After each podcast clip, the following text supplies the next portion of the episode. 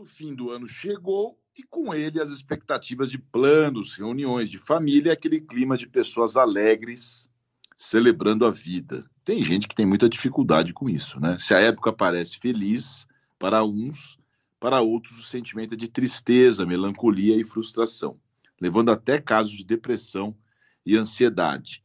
E para explicar esse sentimento, definido na psicologia clínica como depressão sazonal, eu converso agora com a psicóloga especialista em atendimento clínico, Marilene Ked. Muito bom dia, Marilene. Obrigado por nos atender.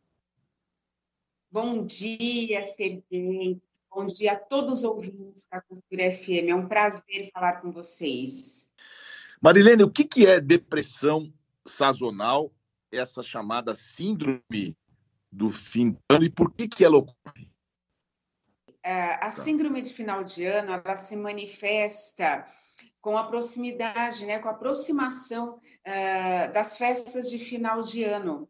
Então, essa síndrome de final de ano, que é também caracterizada como uma depressão sazonal, ela acomete muitas pessoas, porque algumas sentem muita alegria, até euforia, né? motivação, felicidade, com a chegada desse momento, desse período do ano.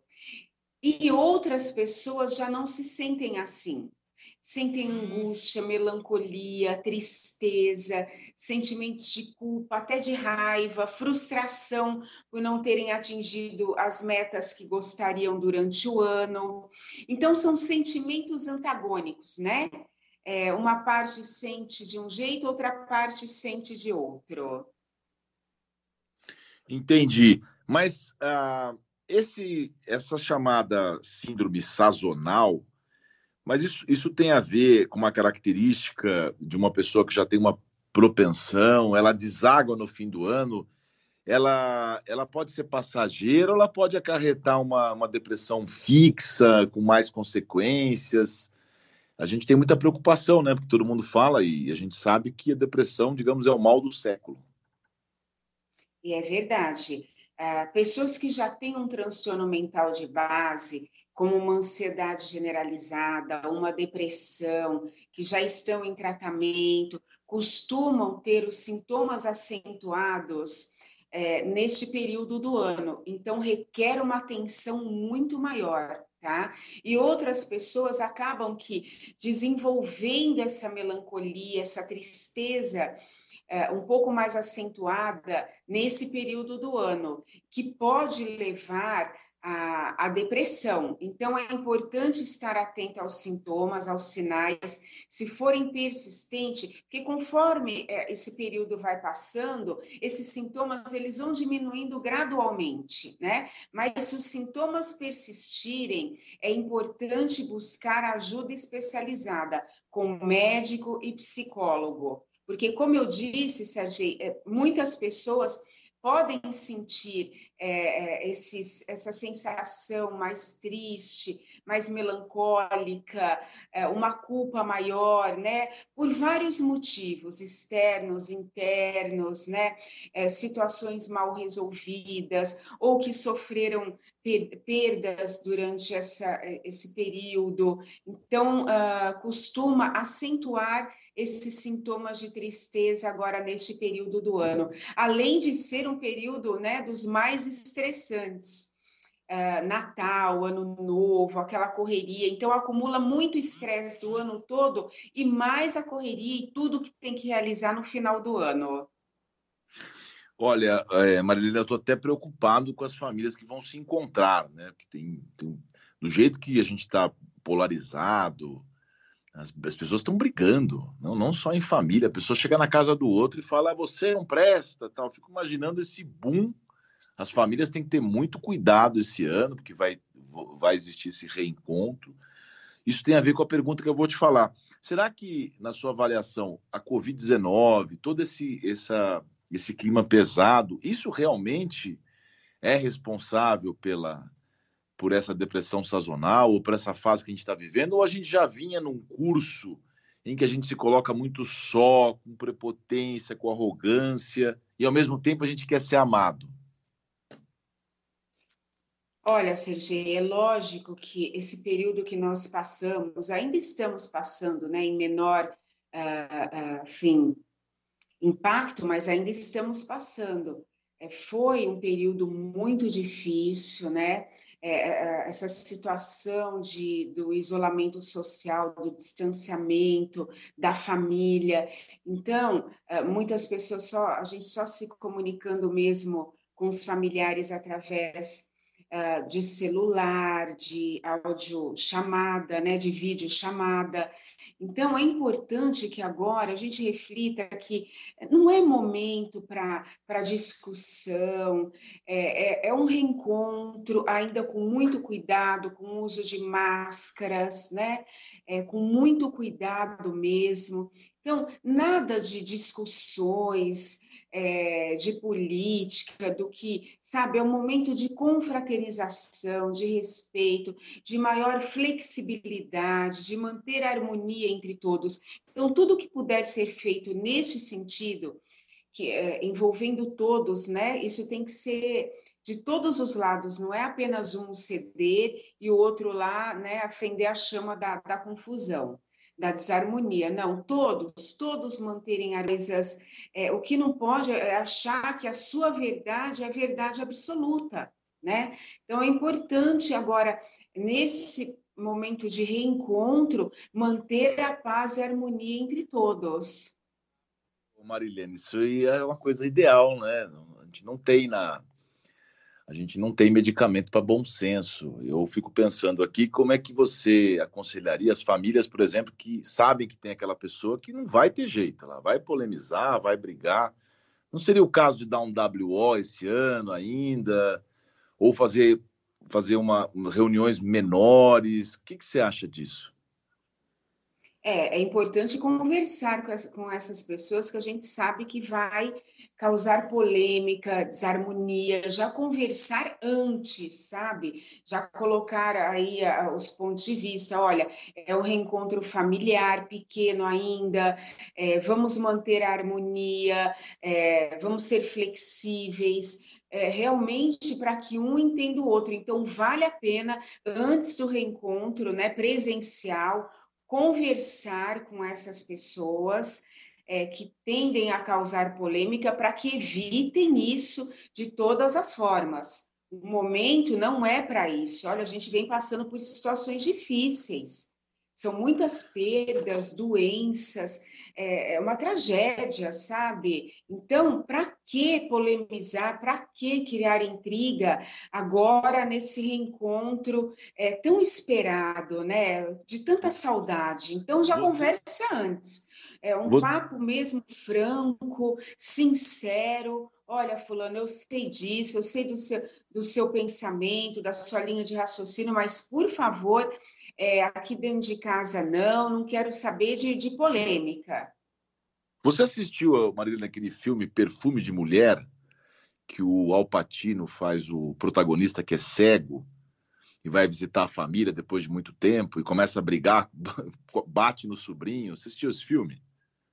Eu assisti o filme, eu não lembro direito do filme, mas eu assisti e eu adoro a música tema do filme. Não, é adoro. linda, aquela cena é, é, é, de uma, é de uma sutileza, é de um lirismo maravilhoso, aquela cena que ele dança é. tango com a moça mesmo sendo cego, ele pede as coordenadas lá da, do restaurante e dança. Mas tem aquela cena também da família, que é aquela, aquele rancor, aquela coisa da, da, da raiva, e ele também não ajuda, né? No final, inclusive, ele fala para para a cunhada, ó, se você insistir muito, eu volto ano que vem.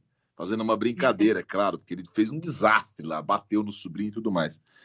É, é difícil conciliar tudo isso. Você mencionou esses detalhes, essas conversas tal. Mas as pessoas também acham que às vezes fazem muito por obrigação. A gente precisa mudar um pouco os conceitos. Nem sempre a gente é obrigado a conviver porque é família. Não é isso? Com certeza, né? É, é importante que exista o, o, o, se respeitar e respeitar o outro. Se você não se dá muito bem com a sua família, não se sente bem se reunindo, Você não é obrigado a isso, mas você deve manter o respeito, né? Então, você agradece as pessoas que te convidaram para essa confraternização, é, você explica que no, no momento não se sente confortável de ir, deixa para uma próxima vez, mas é, não precisa, não. Se você não se sente bem, você não precisa ir. Com isso, se evita muitos problemas eu costumo conversar isso com os meus pacientes. Evita-se muitos problemas quando você é, deixa de ir num lugar que você não quer ir. Sabe, para que criar problemas se você pode evitá-los, né? De uma forma gentil e educada. Entendi. Às 9 horas e 14 minutos, nós estamos ao vivo com a Marilene Ked, que é psicóloga especialista em atendimento clínico. Está falando com a gente aqui sobre o estresse, sobre a depressão sazonal, depressões e sobre o estresse. Falando sobre estresse, Marilene, tem pesquisas que apontam que quase 100% das pessoas são afetadas pelo estresse. Aliás, o estresse é causa né, de, de, de, problemas de coração, de saúde. Diz que o estresse realmente mata, né? E tem aqui uma nova classificação da Organização Mundial da Saúde como CID, como CID, sabe a CID? CID 11. Uhum o Burnout passou a ser tratada de forma diferente. Então, o Burnout agora está catalogado pela OMS. O quão preocupante na sua avaliação é essa síndrome, o Burnout aliada. Ah, perdão. O quão preocupante é essa síndrome do Burnout, que é o excesso de tarefas, o excesso de estresse pode causar para a gente?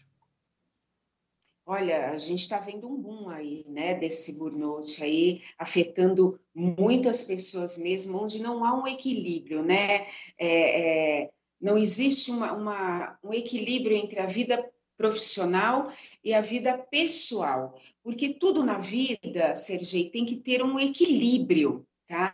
Então, quando você se dedica demais, é, se estressa demais, é, no profissional, é lógico que isso vai reverberar no, no, na vida pessoal e na saúde física e mental. Quanto mais alto o nível de estresse, mais alto o nível de ansiedade, que pode levar a crises de ansiedade, a crises de pânico, que pode evoluir para a depressão. Então, é aproveitar agora esse final de ano e fazer uma reflexão, uma análise de como é, você está conduzindo a sua vida profissional. Entender que para você ser produtivo, para que é, você tem que respeitar os seus limites também. Né? Então, agora é o momento é, e quanto mais organizada a sua rotina, o seu dia a dia, mais produtivo o seu dia a dia será e menos estressante. Então, agora é o momento de você refletir nisso para entrar nesse novo ciclo, nesse novo ano, de uma forma é, é, que você favoreça mais a sua saúde física e mental. Tem muita gente que aproveita essa data, o Marilene, para falar assim, não, a partir do ano que vem, né? sendo que hoje, né, hoje, dia 17 de dezembro, a pessoa pode já acordar e decidir fazer tudo isso que você está falando. Né? Mas tem muita gente que fala, não, a partir